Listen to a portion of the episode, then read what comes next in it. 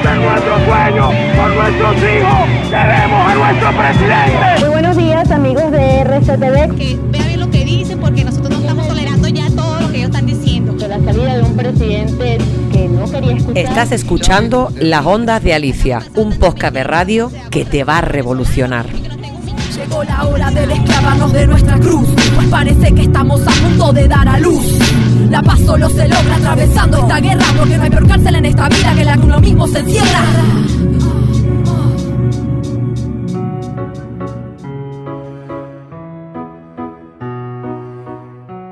Bienvenidas todas y todos a las ondas de Alicia.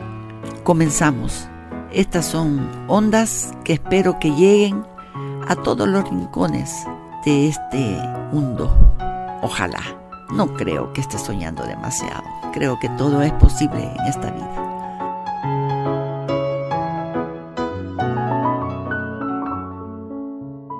Hola, nuevamente estoy aquí para hablar con todas las que me quieran escuchar y con todos los que me quieran escuchar. La verdad que hablar de ciertas cosas a veces nos cuesta mucho. Como les decía en los audios anteriores, eh, el tema que estoy tocando, que es sobre la violencia machista, el maltrato psicológico que yo sufrí durante 20 años y que hasta hoy lo estoy eh, sacando a la luz, ¿verdad? Públicamente. Me cuesta, ¿verdad? Eh, yo les decía, eh, creo en uno de los audios que, que yo no contaba estas cosas porque me daba vergüenza. Me daba vergüenza por, por, por, por mi historia, ¿verdad? Yo a la edad de, de 21 años, 20, 21 años creo, me integré a la guerrilla de mi país, El Salvador. ¿Verdad? Este, me incorporé a la organización de las Fuerzas Populares de Liberación, FPL.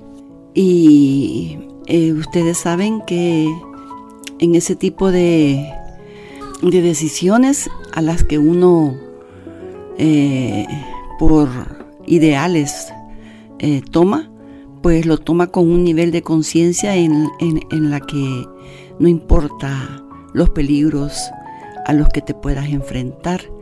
Tú entras y ya vas clara de, de que cualquier cosa te puede pasar, ¿verdad?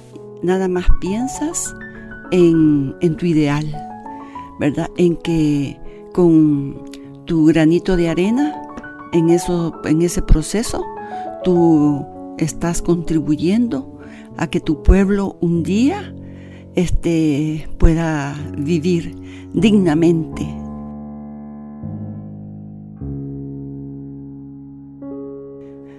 ¿Verdad? Entonces, este, en todo ese proceso, que fueron 17 años de mi vida que yo estuve este, luchando de diferentes formas, pasé por experiencias muy duras y me enfrenté a casos muy duros también y sufrí, sufrí también muy, mucha violencia, estuve presa y, bueno, las torturas, las violaciones, las etcétera, todo lo que ustedes puedan imaginarse, creo que sería poco. Entonces, cuando terminó la, eh, la guerra con la firma de los acuerdos de paz en 1992, en que volvimos o volvíamos a la normalidad, entre comillas, ¿verdad? Porque nunca eh, vuelves a ser la misma persona, ¿verdad? Nunca, nunca recuperas a tu verdadera eh, persona que eras antes de, de decidir meterte a, a, un proceso de estos, ¿verdad? Mi nombre en la guerrilla era Laura. Eh, todavía, hasta el día de hoy, hay mucha gente que no me llama por, por mi nombre. Mi nombre es Alicia. Ese es mi nombre legal, Y mi nombre de guerra era Laura. Entonces, mucha gente hasta el día de hoy me llama por mi, por mi nombre de guerra, por mi seudónimo. Me llama Laura. Incluso mi ex suegra, mi excuñada, me, me dicen Laura. Eh, nombre al que tuve la bonita ocurrencia de heredárselo a, a una de mis hijas, a Laurita.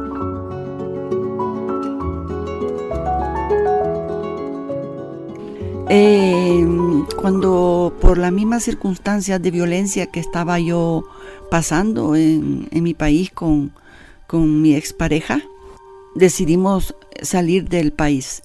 Después de los acuerdos yo nunca me planteé abandonar mi paisito, nunca.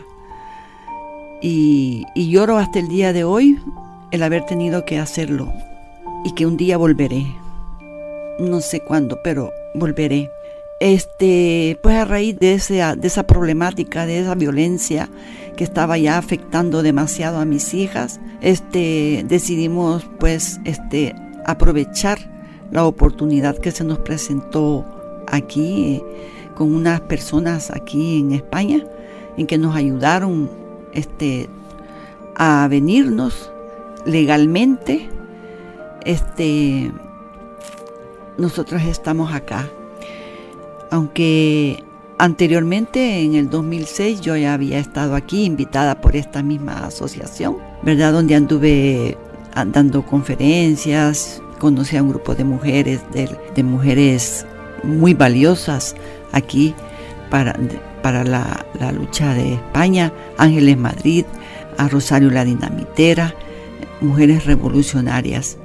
Entonces, cuando yo ya en el 2007 nos venimos del todo para acá, pues eh, yo venía con una, en un estado de, autoestima eh, bajísimo. Bueno, no tenía autoestima. Era una persona que, que me sentía menos que una hormiga. Para mí tenía más valor una hormiguita que la veía acarreando comidita a su nido.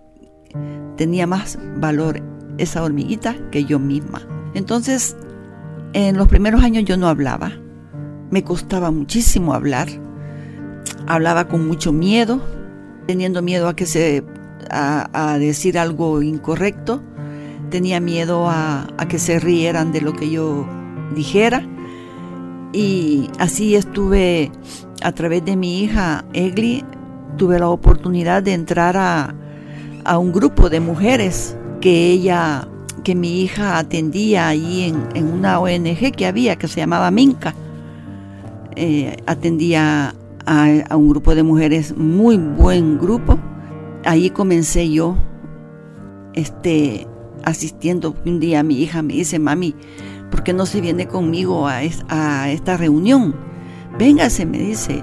Y si usted quiere, habla, y si no, no, no habla. Pero véngase para que salga y conozca a otras mujeres. Y, así fue como de pronto un domingo me decidí a ir con ella y me encontré con el grupo de mujeres, Claudia, Lori, Gladys, eh, la Cris, Irma, un grupo muy lindo, Silvia, la Marjorie, un grupo de, compañeras muy, muy lindas y la Lili, y bueno, y cada una con, con su problema, ¿verdad? Lucrecia, este, y yo nada más llegué, mi hija me presentó y yo me senté y comenzaron a hablar, ¿verdad? Y yo comencé a escuchar la historia de cada una de ellas, ¿verdad? Y, empecé yo a, pensar, decía, cada historia que contaban tenía, tenía su, su, dolor, ¿verdad? Eh, y todo era conflicto, ¿verdad? Entonces yo decía, puchica, entonces, lo que a mí me ha pasado, este, es lo, casi lo mismo lo que, lo que le ha pasado a estas mujeres, decía yo para mis adentro. Vea, y, a cuál caso peor, vea. Había el caso de una compañera que, que era terrible lo que había vivido con su marido, y que también ella estaba por eso aquí en este país.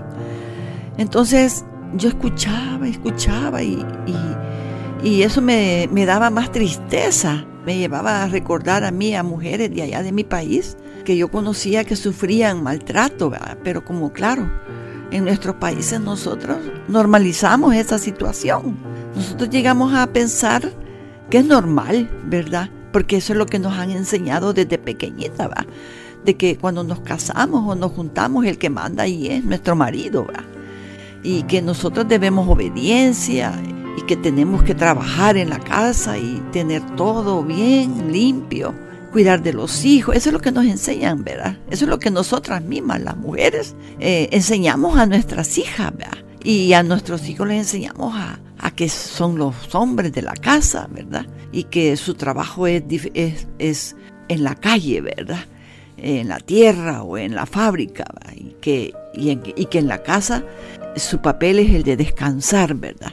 Y el de, el de ser atendido. Ese es el esquema que heredamos este, todas las mujeres y que nosotras las, las mujeres vamos trasladando a nuestras niñas de generación en generación. Entonces, este, pues yo aquí, a mí, cuando yo oía a estas mujeres cuando contando sus historias y, y llorando, ¿verdad? porque terminaban destrozadas, terminaban llorando. Eh, yo lloraba también, pero yo no abría la boca. Yo no abría la boca porque a mí, a, mí ahí se me conocía como, como Alicia, ¿verdad? una mujer que había sido guerrillera, una mujer que se había enfrentado con, con la guardia, una mujer fuerte, una mujer este, este, doblemente fuerte, pues, y, y, con mucha valentía. Esa era la, la idea, esa era la imagen que se tenía de mí. Porque mi hija había contado parte de, mi historia, de quién era yo y lo que yo había hecho y todas esas cosas. Entonces ponerme yo en el papel de alguna de ellas era como vergonzoso, vea. Yo decía, no, vea, yo cómo voy a contar que yo sufrí esto y sufrí lo otro, siendo yo una, haber sido yo una guerrillera, vea. Una guerrillera que se enfrentó con otros hombres, vea. Una guerrillera que estuvo este, a la par de otros hombres disparando y defendiéndome, defendiendo a mis compañeros, eh, demostrando en la práctica pues la valentía que tenemos las mujeres, al igual que, que la tienen los hombres, pues. Este, cómo yo iba a, hablar de, esa debilidad, yo la veía como una debilidad y, que, y vergonzosa, ¿vea? no, yo cómo voy a, decir que yo sufrí eso, Entonces me fui callando, callando, callando, callando, callando. Y pasé años callando, callando esta historia. ¿verdad? He llorado. Lo hemos, lo hemos hablado con mis hijos, ¿verdad? Ellos, además de, de, de tener, de sentirme como avergonzada, me sentía culpable, ¿verdad? Culpable cuando cuando recibía tanto cariño de mis hijos, ¿verdad? Y cuando mis hijos me decían, mamá, nosotros te queremos, mamá, nosotros te admiramos mucho, eh, yo si, si, si volviera a nacer, yo te escogería a ti para que fueras otra vez mi madre. O sea, yo no me sentía que merecía esas palabras, ¿verdad? Yo decía, ¿cómo es que mis hijos me quieren, ¿verdad? ¿Cómo es que mis hijos me dicen que me admiran, ¿verdad? Si yo los llevé a, a tanto sacrificio, porque en, en, en, la guerra se los primeros sacrificados son nuestros hijos, pues ¿verdad? mis hijos sufrieron muchísimo cuando yo andaba en la guerrilla, eh, casi nunca estuvieron conmigo, yo no los crié prácticamente, ¿verdad? se criaron con otras personas, se criaron en otros hogares, andaban de un lado para otro y, y sufriendo pues lo que sufrían muchísimos niños, o la mayoría de los niños, pues. ¿verdad?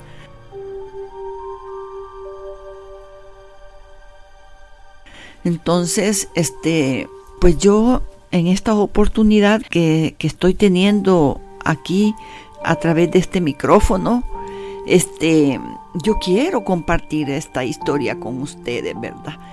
Este, y decirles, pues, ¿verdad? De que, de que no hay en este mundo una mujer que haya escapado de los puños de un hombre. Vea. Y me refiero a los puños, vea. Pero también me refiero también al, al, maltrato psicológico, que yo creo que es el más duro. Vea, es el que te queda grabado para toda la vida. Porque yo hubiera preferido que este hombre me golpeara y no que me, me dijera las cosas que me decía, porque yo las llevo todavía en, en, mi, en mi mente, y todavía hay momentos que me impiden hacer cosas y decir cosas, vea, más hacer, vea, porque me, me acuerdo de sus palabras, vea, de, de, cuando te dicen, sos una inútil, sos una mujer horrible, fea, gorda, este, ¿quién te va a querer a vos? Vea, si agradecida debería de estar de que yo esté con vos, mirate cómo, mirate cómo sos, a mí, a mí yo tengo amigos que me dicen que qué hago con vos, vea, tan fea que sos y todas esas cosas que, que cuesta, vea, cuesta este, olvidarlas.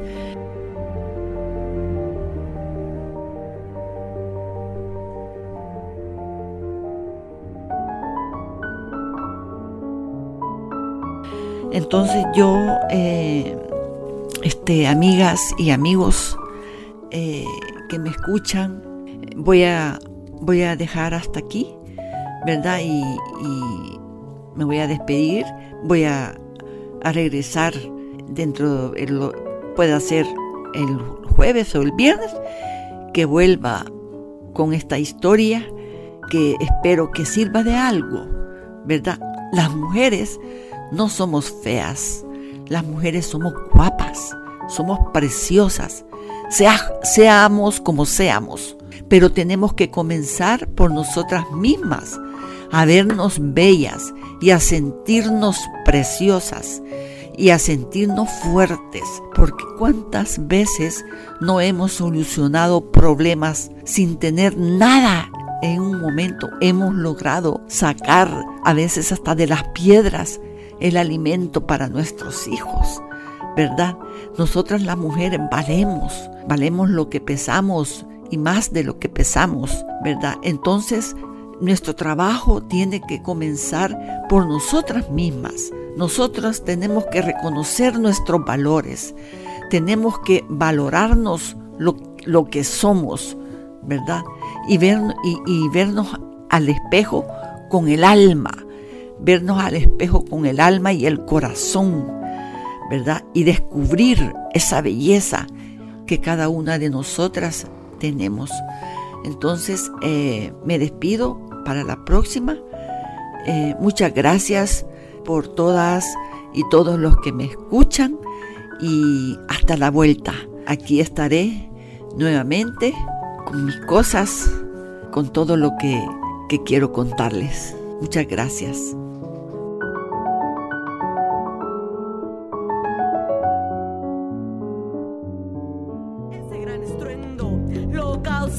tu mujer,